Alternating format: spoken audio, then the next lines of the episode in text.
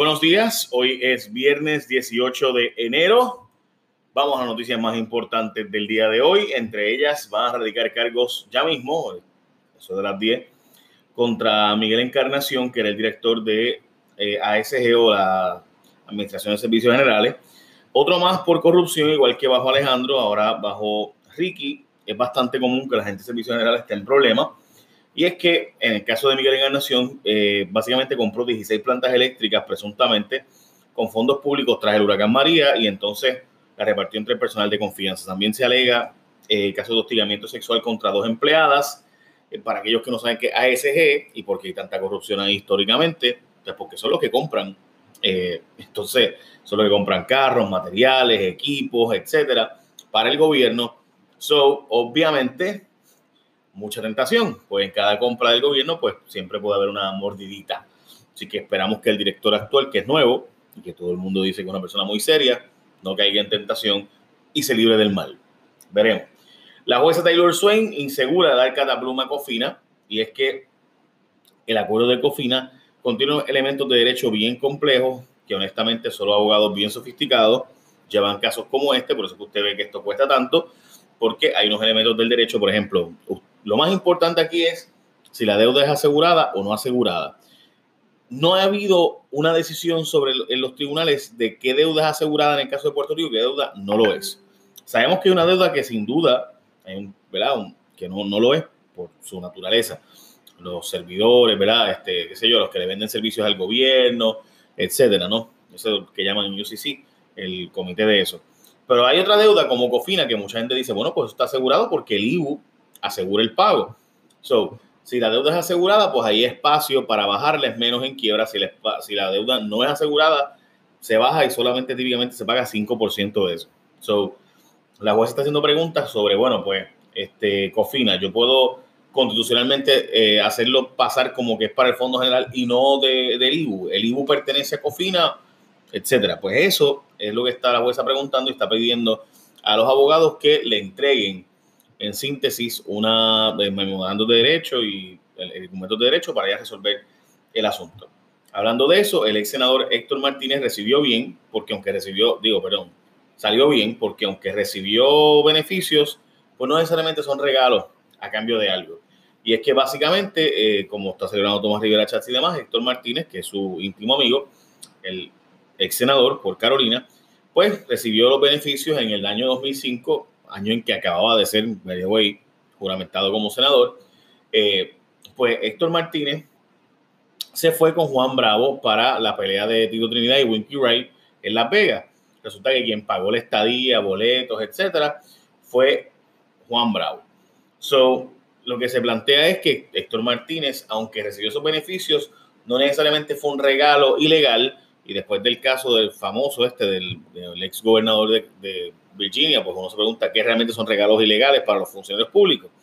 La pregunta que yo me hago y que me pregunto, ¿verdad?, sobre quiénes están eh, festejando es, o sea, que ustedes no ven problemático el que un senador reciba beneficios de viajes, estadía y hotel para una pelea en Las Vegas y, sobre, y que esos beneficios los reciba sobre alguien que está cabildeando ante su agencia eh, o cabildeando ante su gestión pública. O sea, usted no cree que eso está mal, aunque no sea ilegal porque la ley tiene unos vicios X, Y o Z.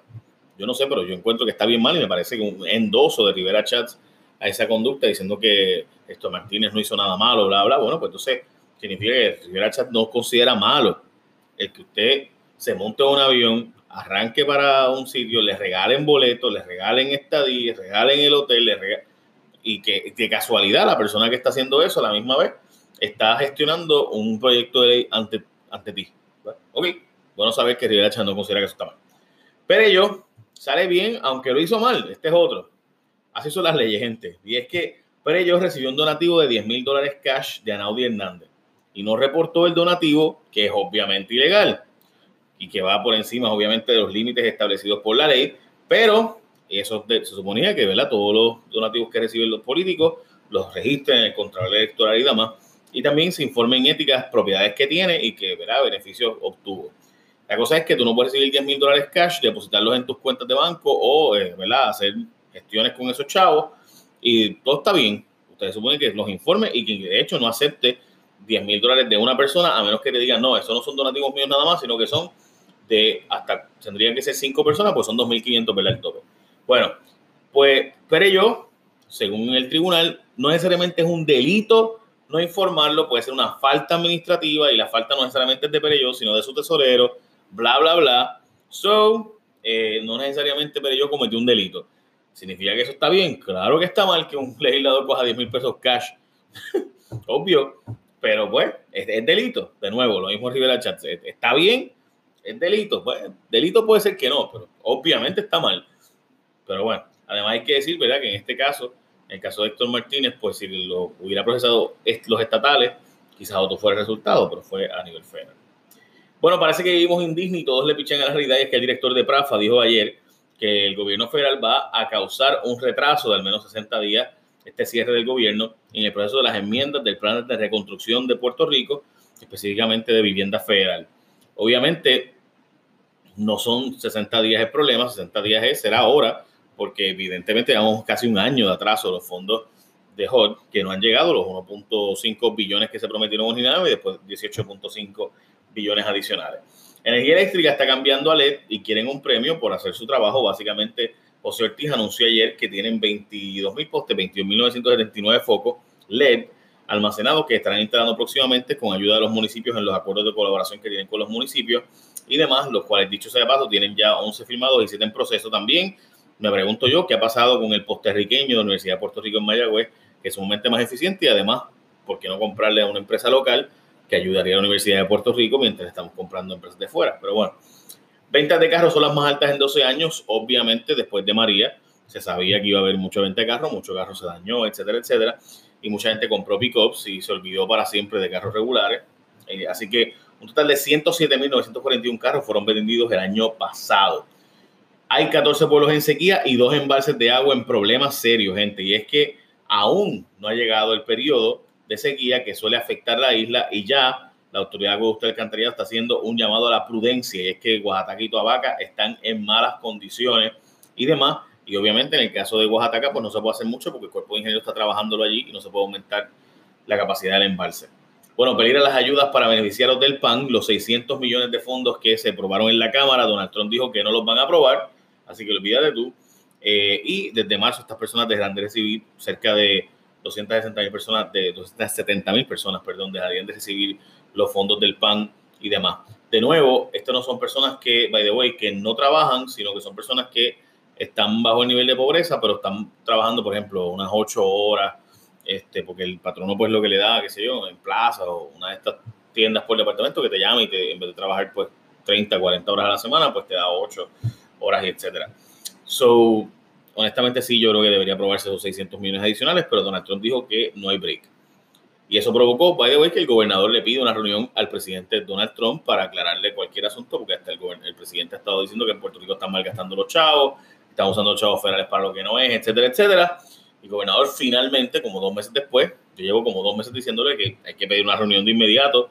O sea, si el presidente de Estados Unidos, según Axios, le dijo al Congreso, no le des más chavos a Puerto Rico recuperación porque estamos usándolos mal, Tienes que de inmediato se le decir, pues, señor presidente, aquí estoy yo, vamos a arrancar para allá. Montarte una caseta allí y decirle, señor presidente, hasta gustó una reunión porque esos chavos son usados correctamente. Pero ahora, dos meses después, recuerdo que tuve este debate varias veces eh, con, Carlos Mercader, director de la Oficina de Puerto Rico en Washington. Ahora el, gobernador dice, hay una reunión con Trump.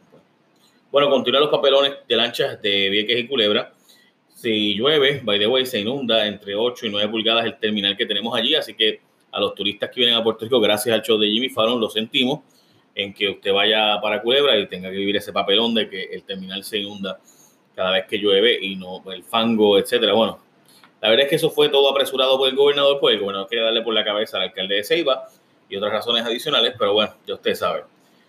Básicamente esas son las noticias más importantes de hoy. Es viernes, así que aprovechalo, vayas para la fiesta de la calle. Yo fui ayer, estuve transmitiendo radio y televisión desde allá. La pasé cool. Quizás voy hoy en la noche, de hoy, me invitaron. Eh, pórtense bien. Échame la bendición.